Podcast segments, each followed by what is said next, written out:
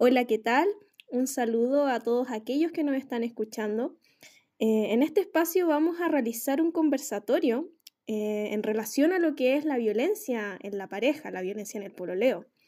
Y el día de hoy nos encontramos con em, cuatro profesionales que eh, vamos a estar conversando sobre este tema. nos encontramos con Jafra Castro, con Burana Bravo, Valentina Pérez y quien les habla, Paula Rivera. Nosotras somos psicólogas clínicas de, Conectados y eh, vamos a responder dos preguntas específicas debido a que hace unos días, mediante eh, el Instagram de Conectados, eh, se realizaron varias encuestas que fueron respondidas por, las personas que, que participaron. Y em, antes de, comenzar, eh, chicas, ya quisiera preguntarles qué opinan ustedes sobre la violencia que se vive en las parejas actualmente.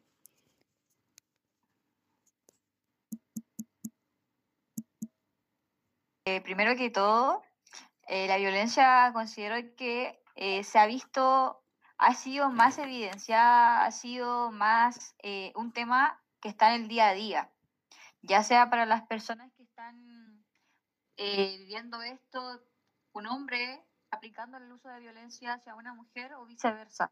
Eh, se ha visto este último tiempo que ha sido algo transversal, ¿ya? que ha sido algo eh, que donde también han ocupado, han ocupado redes, ya redes sociales como para poder evidenciar lo que están pasando.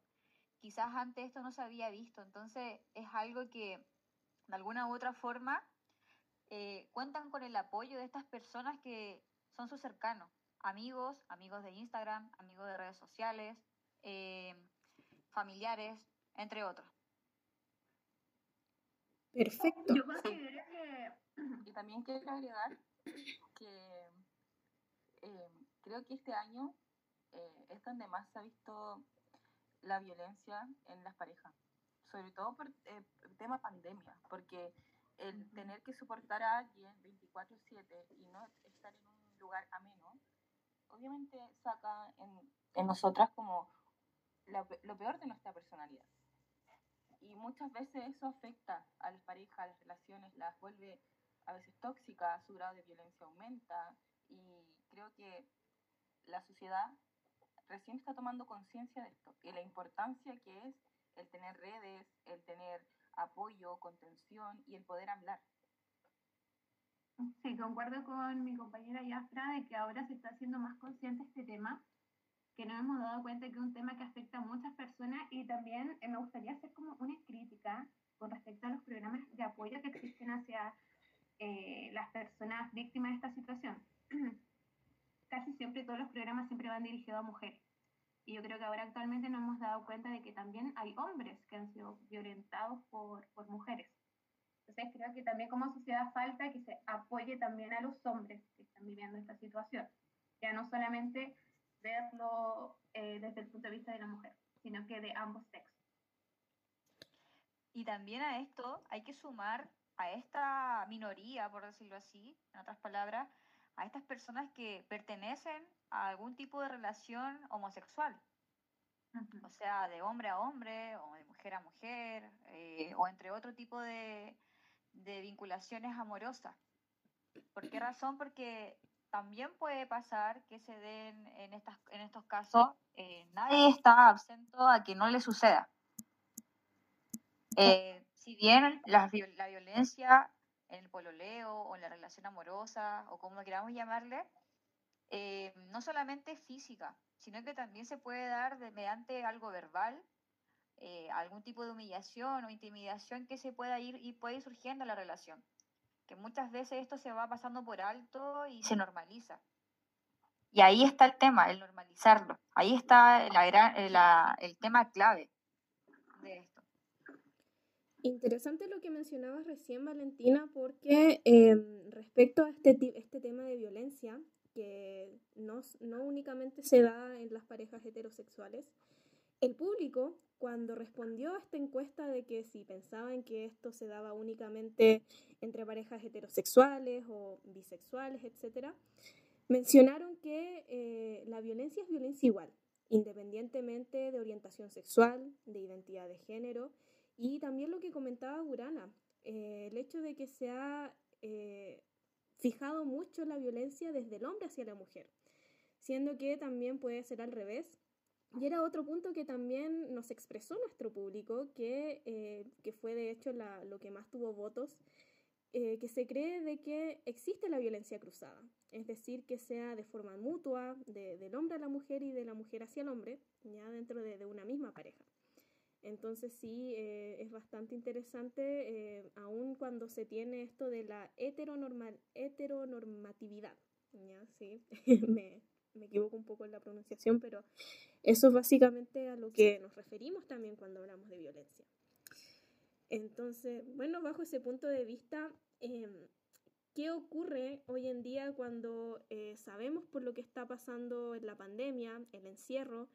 si es que ha cambiado también la, la relación entre las parejas debido al encierro y, y bueno, también qué, qué, pasa si yo, por ejemplo, siendo víctima de violencia y mi casa, que ya sea por situación pandemia, debo permanecer acá, no es un lugar seguro para mí. ¿Qué es lo que puedo hacer en este sentido? ¿Qué, qué medidas puedo tomar para afrontar esta situación en mi rol de, de víctima, siendo que tengo un agresor en mi casa o agresora?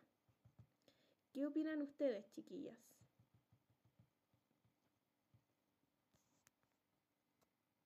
Yo creo que un punto importante de esta pregunta eh, sería que esta persona que está viviendo la violencia siempre esté en contacto con algún amigo, algún familiar, algún vecino que se pueda apoyar y pueda contar lo que está sucediendo dentro de su casa, en su relación. Creo que el apoyo es fundamental para que estas personas sientan motivación de querer salir adelante y querer ya no vivir más esta situación.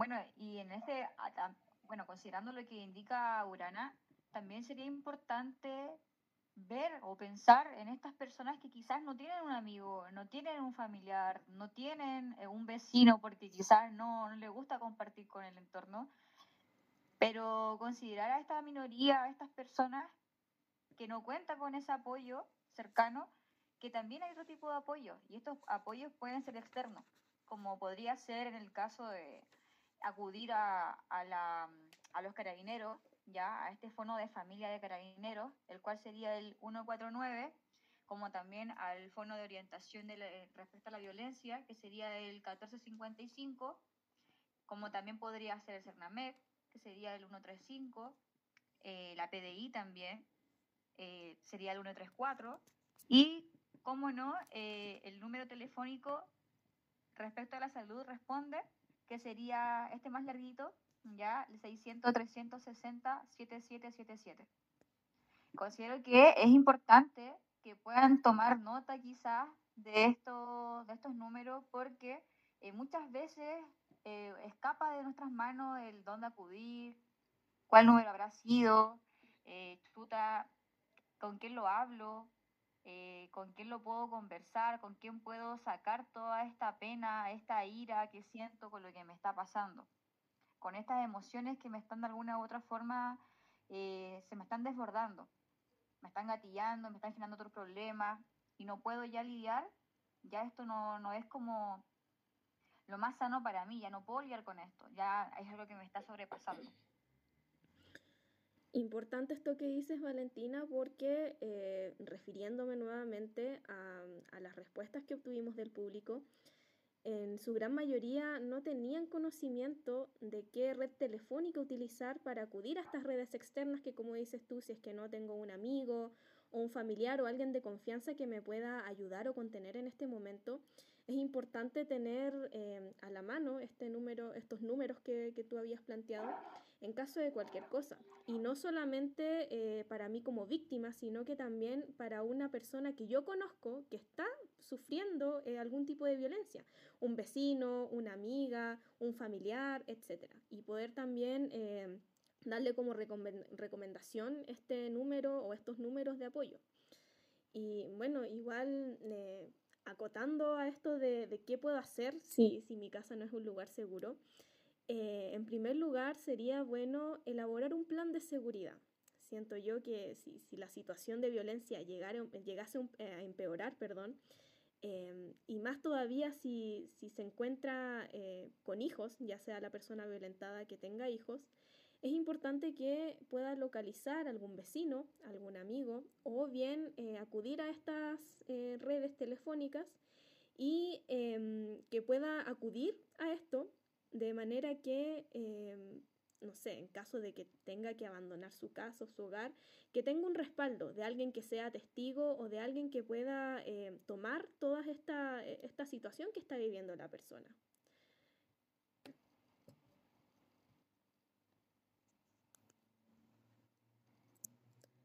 No sé si ustedes eh, podrían acotar respecto a este plan de seguridad, qué otras cosas podríamos añadir a esto del, del plan de seguridad. Sí, em, también podría ser importante, eh, que parezca algo extremo, tener como, eh, podríamos decir como eh, un bolso, un bolso donde tengas cosas básicas, donde sepas que si en algún momento la situación se vuelve mucho más violenta eh, para ti, para tus hijos, para tu entorno, poder salir lo más rápido posible, porque yo, se entiende que en esa situación uno lo, lo que menos hace es pensar como eh, la ropa o los pañales o la leche. Entonces, también si sientes que estás como en esa situación que puede pasar, que tengas que salir deprisa, eh, tener un bolso, un bolso preparado que te facilite la ida de ese lugar y, y también que sepas dónde puedes llegar, eh, que tengas un lugar fijo donde llegar, donde sabes que a la hora que sea, el día que sea, tú puedes tocar la puerta y esa persona te va a recibir y te va a contener eh, por el tiempo que sea necesario. Creo que esto es importante también. Y creo que también esto empodera a la persona. O sea, que ya tengas el bolso listo, que ya sepas dónde acudir, también hace que la persona diga como no, pues, o sea, no tengo por qué soportar esto, o si tal vez veo que ya es mucho lo que estoy soportando, pesco mis cosas y me voy. Creo que eso igual ayuda mucho, el tener un plan. Es muy importante lo que tú dices. Claro, y dentro de este bolso eh, tener cosas básicas como por ejemplo eh, los documentos de identidad, dinero, medicamentos, eh, ropa, como decías tú, y también una lista de números de, de emergencia también para acudir a cualquier red telefónica que, que pudiese existir y que existen también en estos momentos.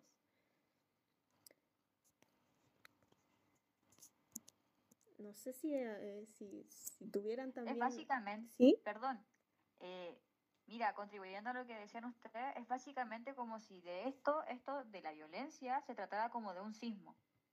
Ya es como tener todas las herramientas necesarias para afrontar ese momento, para cuando esto ya resulte para mí un poco más caótico, un poco más eh, difícil, difícil de poder sobrellevar a como lo estaba haciendo antes. Entonces es ahí donde ya tengo que aplicar este tipo de herramientas que quizás fui trabajando sola, las fui abordando sola o solo, o quizás eh, ya me di cuenta, ya me empoderé y ya de alguna u otra forma sé lo que tengo que hacer, cómo debo hacerlo. Exacto. Y bueno, por otra parte, creo que igual es importante que esta persona violentada pudiera establecer una forma secreta de comunicarse con algún vecino de confianza o inclusive a los llamados de emergencia. No sé si pudieron ver esa noticia de, de esta señora que estaba siendo violentada por su pareja y llamó a los carabineros pidiendo un taxi o también la otra señora que llamó pidiendo una pizza, pero en el fondo era una clave para poder pedir ayuda y decir de que estaba sufriendo de violencia por parte de su pareja. No sé qué, qué opinan de eso al respecto, si es una buena táctica, si, si la aplicarían, si, si es necesario eh, hacer esto, no sé, ¿qué piensan ustedes? Creo que el, eso que me dices de tener como una forma secreta, un código secreto, pensándolo bien, también es algo fundamental porque muchas veces la persona que violenta eh, no va a dejar que la otra persona se vaya o va a evitar que esto suceda. Si es que tú eh, lo haces como a simple vista, si le dices, ejemplo, me voy, pesco mis cosas, me estoy yendo, puede que la persona se ponga mucho más agresiva, puede que la persona se vuelva más violenta. Entonces, el hacerlo, el irse de una forma segura, el pedir ayuda de una forma segura, creo que también habla de una especie de autocuidado hacia la persona. Que ella busque la forma más adecuada donde su vida corra menos riesgo o donde su integridad también corra menos riesgo. Totalmente de acuerdo. Bueno, también eh, acotando lo que decía, decía Yafra, es importante igual poder reconocer, si yo en este caso voy a tomar en consideración las ayudas que el resto me está dando, como también decía su minuto Paula, em, creo que primero es reconocer lo que me está pasando, identificar que realmente el lugar donde estoy no es el más sano, no es el más óptimo para continuar en este caso viviendo. O si es que quizás no, este, este pololeo, esta pareja, esta relación es puerta afuera, también reconocer que ya no debo seguir tolerando este tipo de situaciones, este tipo de humillaciones, este tipo de intimidaciones, este tipo de trato que me está dando. Quizás se va un poco eh, de la pregunta inicial, que es como qué hacer si es que en mi casa no estoy segura. Es que si la persona es víctima de violencia, creo que lo principal es poder darse cuenta de que es víctima de violencia. Cuando uno se da cuenta de eso, puede hacer cosas, puede tomar la acción de alejarse, de llamar a un, a un vecino, de, pedir ayuda. Y eso es lo, lo, lo, que se necesita también para que uno empiece a pensar en uno. Eh, ¿Qué es lo que necesita uno para sentirse bien? Si está bien o si es aceptable seguir en esta relación donde me, constantemente estoy sintiéndome vulnerada, estoy eh, siendo, sintiéndome pasada a llevar. Así que creo que esto sería como lo primero, el valorar que la persona se está dando cuenta y que esto es un pie para que haya un cambio mayor a futuro. Yo concuerdo con lo que dice Yafra, creo que el primer paso que uno da cuando está viviendo este tipo de situaciones es darse cuenta de que esto no es normal. Entonces, al darte cuenta de que ya tú no mereces ese trato, que tú no quieres eso para tu vida, para tu relación, y el querer salir de ahí es un gran paso. Entonces, ya al darte cuenta, está, está demostrando que eres una persona empoderada, una persona fuerte, y retirarse de esa situación, o sea, se tiene que sentir más que orgulloso esa persona de una vez. Y si es que es una madre o un padre que saca a sus hijos de ahí, mejor aún. Ya. Sí es cierto porque eh, era lo que hablaban también respecto a lo que era la normalización. Pero, ¿qué pasa? Porque, bueno, igual en, este, en estos minutos hemos estado hablando desde la perspectiva de la víctima. Pero, ¿qué sucede desde la óptica del agresor? Si yo como agresor he causado daño físico, psicológico, emocional a mi pareja, a mi pololo, polola, etcétera, eh, y necesito parar con esta situación. Eh, ¿Qué se puede hacer? Porque recordando que eh, generalmente el agresor siempre va a responder desde la impulsividad, porque esto también tiene un grado de normalización, como estábamos comentando anteriormente, y que quizá el hecho de gritar, el hecho de golpear es la única solución al problema y, digamos a, a lo que está pasando en ese momento. Entonces, posicionarnos desde el punto de vista del agresor. ¿Qué puedo hacer yo como agresor si es que quiero detener esto, si es que quiero parar esta, esta situación, porque muchas veces tampoco em, se es consciente, ya que eh, se puede esta persona cegar con la rabia o con lo que esté pasando en el momento. ¿Qué, qué opinan ustedes? Si tienen algún eh, tips desde primeros auxilios psicológicos o desde ese ámbito, ¿qué, ¿qué me podrían comentar o qué nos podrían comentar? Eh, yo considero que eh, una de las cosas que se podrían tomar en consideración es recurrir a, algún cercano, a algún cercano confiable. Ah, puede ser un cercano como también podría no ser tan así, ¿ya? Eh, muchas veces pasa que como no encontramos, volviendo como a la temática anterior, como no encontramos a alguien a quien acudir, acudimos a un tercero, que no resulta del todo cercano, pero podemos decir pucha, quizás la embarré. La embarré, eh, siento que yo no era así, quiero cambiar. A veces pasa que también esta persona puede reconocer. No siempre va a ser así, pero en algunos casos sí. Y es ahí donde podemos, eh, de alguna u otra forma, cambiar lo que estábamos haciendo.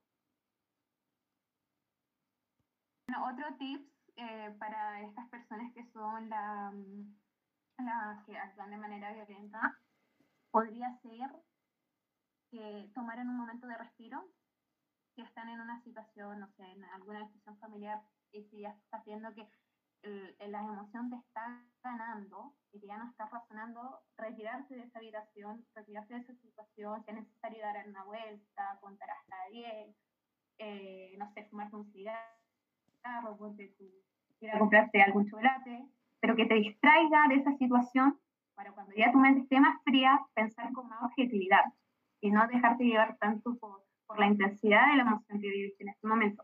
Yo creo que igual como es importante ese punto, también es importante la actitud que tiene uno. Siempre recordar que nosotros, al ser conscientes de esta situación, nosotros tenemos la decisión de decir, ya, me voy, voy a comportarme agresivo o no, me voy a calmar. Entonces nosotros tenemos ese poder y va a ser nuestra decisión si nosotros queremos dejar eh, la discusión ahí y retirarme o seguir con la discusión y que esto se agrave más. Entonces es importante acá la actitud que tiene una persona. Creo que eso es destacable. Sí, es importante eso. Ah, y también quería agregar otra cosa, que si bien se habla de que cuando yo causo daño en la relación, eh, hay veces que las personas dicen como, yo no era así, pero la relación me volvió así, o la relación es la tóxica, yo no soy la, persona tóxica o la persona violenta. Y muchas veces eh, no se hacen cargo, no se hacen responsables de eso, porque dicen, no, es que la otra persona es igual de violenta, entonces yo tengo que responder de la misma forma. Y ahí es donde se va normalizando, porque es como, es que esta persona me trata así, entonces yo la trato así y, y se da esta, esta forma de vincularse.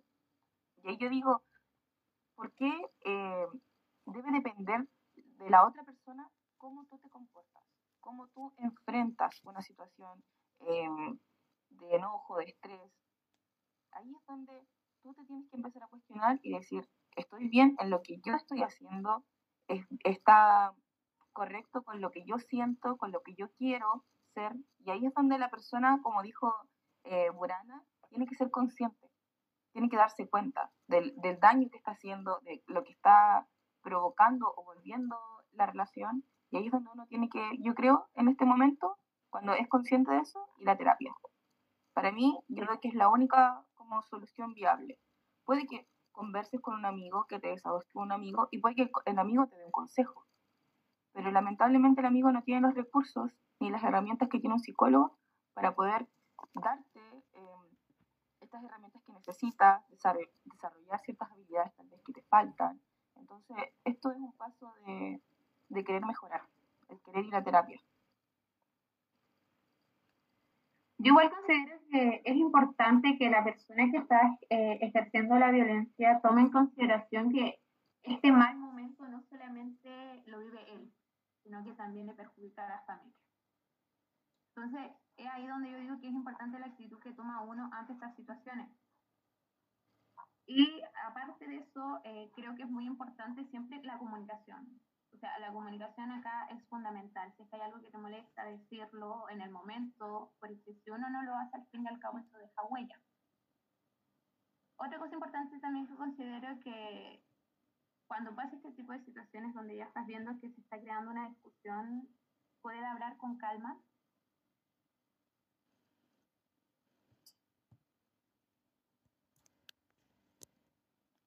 Sí, como dices, eh, o también me mencionaba Yafra, eh, es importante cómo trabajar esto en terapia, pero también ahora, si es que yo estoy de alguna u otra manera ejerciendo esta violencia y esto está afectando a mis hijos, porque tenemos quizás como pareja o como matrimonio hijos de por medio, y estos también de alguna u otra forma están respondiendo ante esta violencia, también quizás involucrarnos, involucrar a esta familia completa para que pueda tratarse.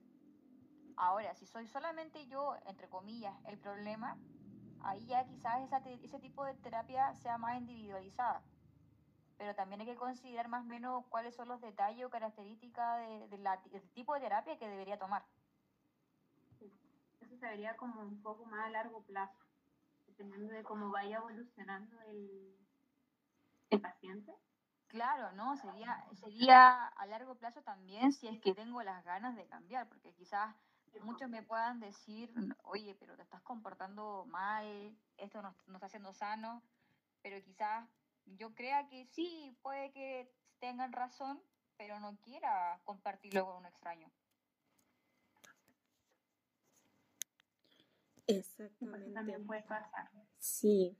Y bueno, chiquillas, igual para ir cerrando este espacio, eh, ¿cómo, qué, qué, llamado le pueden hacer a las personas que estén siendo víctimas de, de esta situación o personas que conozcan, eh, amigos, familiar, conocido, que estén envueltos en una situación de violencia?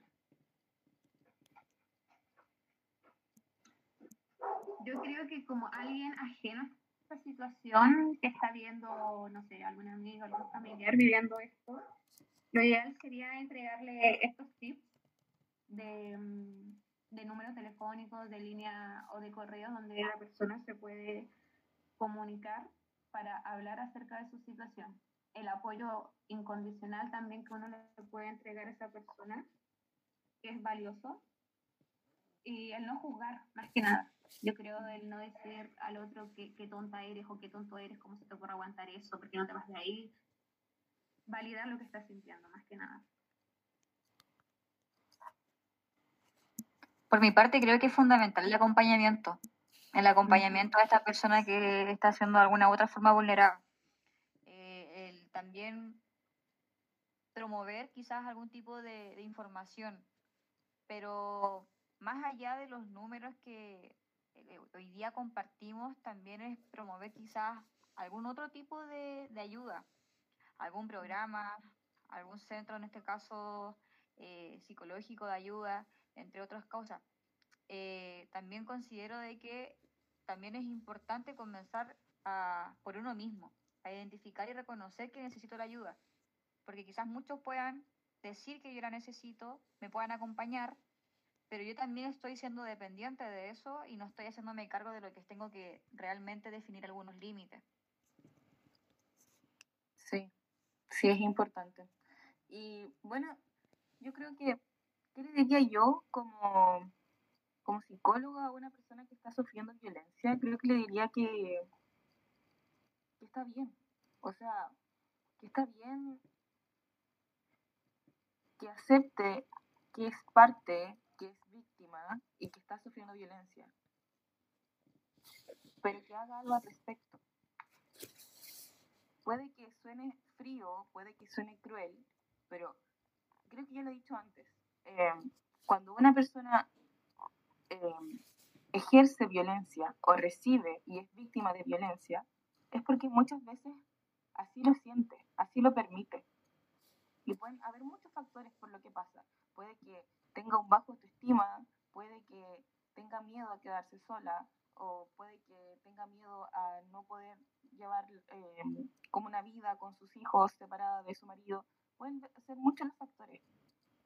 Pero es importante que aquí la persona diga, ¿por qué me quedo con esta persona? ¿A qué le temo? Y, de ahí empezar a pensar en uno mismo. ¿En qué necesito yo para sentirme bien? ¿Qué tipo de relación necesito yo para ser feliz? Eso.